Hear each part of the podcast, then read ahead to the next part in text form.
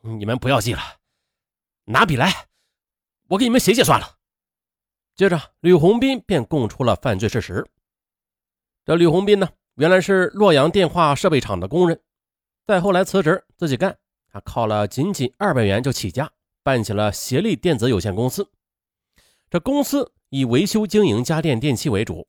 吕红斌的脑子很活络，他的公司也是洛阳第一家与保险公司联合推出维修质量保障的企业。可是公司的效益却不可观啊。为此呢，他先从李建国手中借高利贷二十多万元，其中有一笔已经于元月底到期，连本带息是三点一万元。二月三日的，李建国打电话给吕，让他第二天晚上送钱给他。啊，这钱呢，正好要用给其他人。四号下午下班之后呢，吕红斌就告诉妻子说要去一下老城，便坐中巴到了青年宫，又在青年宫看了一场录像。大约是九点到了李家。到了李家之后呢，李建国便与吕红斌谈了两件事：一是让吕红斌为其代销两千盘的录像带，另一件便是还钱了。吕红斌说最近生意清淡，手头紧，请他宽限几天。时时许的，有人来到李建国的家里，李建国没有让他进门，只是在走廊上说了一会儿话。这来人正是石彦军前来借钱的，咱们前面说过，但是因为吕红斌没有还钱。所以啊，这石彦军也没有借到。等石彦军走后的两人又回到屋里，在屋里谈判。十二点多一点的，李建国仍然坚持让吕红斌赶快还钱。吕红斌说呀，实在是没有，到三月份一起还。李建国没有吭声，两人沉默了一会儿，可李建国却突然说：“啊，那你不还也可以，把你老婆让我玩几天。”你一听这话，吕红斌自然是非常气愤。他质问：“你说什么呢？你？”李建国看了吕红斌一眼，又说：“呀，哈哈，不舍得是吧？那你把你儿子给我吧。”你，一听这话，吕红斌气血翻滚。他何时被人如此侮辱过呀？便挥拳的向李建国打去了。这李建国小时候患过小儿麻痹症，一个腿粗，一个腿细，他呢来不及逃，这一拳正中面门。李建国中拳之后呢，被打倒在沙发上。哎呀，这还了得呀！在自己家里被别人揍了，李建国气儿更是不打一处来。李建国起身到外边，返回时手里拿了一把带木柄的尖刀。吕红斌一看不好呀，啊，先发制人吧。于是还没等李建国抽出刀来呢，他又飞起一脚，又踢中了李建国的裆部。李建国吃疼，又倒在地上。好机会，吕红斌见此，迅速的扑了上去，扭住李建国的手腕，一下子把尖刀就给夺了过来。手腕这么一翻，刺啷！手中的小刀脱手而出，划出一道流光，射向了李建国。李建国躲闪不及，被划伤了右臂，连同袖子在内，划出一道又长又深的口子。哎呦，这白肉一翻，鲜红的血液从肉里边渗了出来，很快的就染红了上衣。哎呀！李建国惨叫一声，可是惨叫声未停的，吕红斌又扑了上来，抢过尖刀之后的乱发狂舞，长剑如虹的，又向李建国刺杀而去。李建国被逼无奈，只好以伤体迎战。不过最终呢，他还是无法抗衡吕红斌的乱刀狂刺，惨叫一声，倒在地上，动弹不得。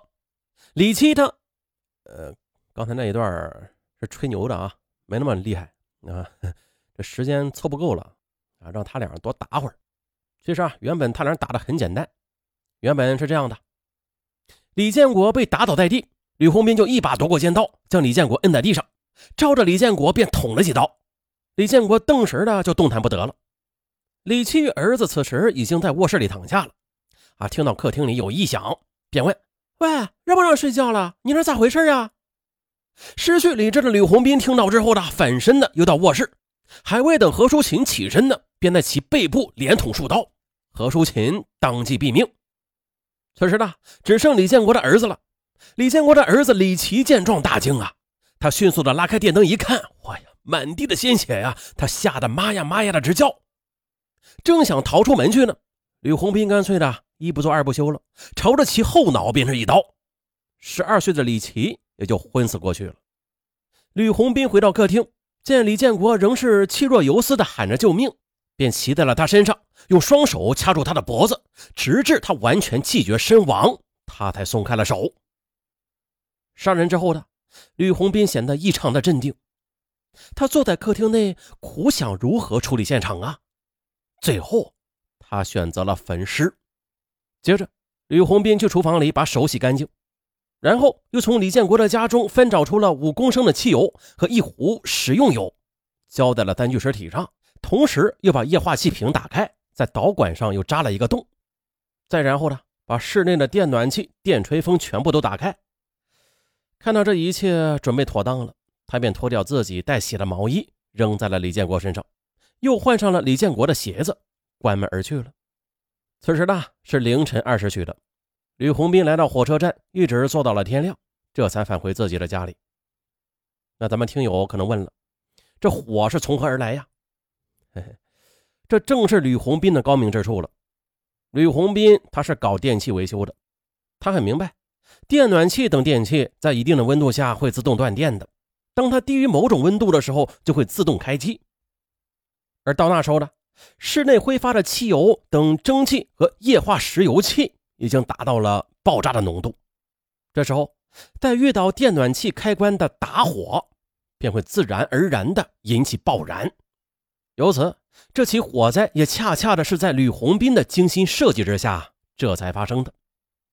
不过，吕红斌的心智与行为，那真可谓是机关算尽，太聪明，反误了青青性命。至此，轰动一时的洛阳市最大一起杀人焚尸案，以最快的速度被公安侦破。啊，破的太快，这集啊都没够十分钟。那最后再。科普一下这高利贷吧，高利贷是合法吗？哎，高利贷啊不合法。不过啊，国家对于高利贷啊也是有明文规定的。以下呢是上文百度的啊，说是自二零一五年的九月一日起，最高人民法院关于审理民间借贷案件适用的法律若干问题之规定实施后的，年利率不超过百分之三十六的，都不属于高利贷。那如果借贷双方约定的利率超过年利率的百分之三十六，不好意思，超过了部分，那利息约定就是无效的。呃，举个例子啊，简单点来说，就是这年利率如果说是到了百分之四十啊，那超出的百分之四，哎，就是无效的，仅需还百分之三十六。好像是在一五年以前是百分之二十四，啊，一五年之后的变成了百分之三十六。啊，不管怎么样吧，这借高利贷呀有风险，甭管是谁，咱们都慎借。好，本线呢就到这儿，咱们下期再见，拜拜。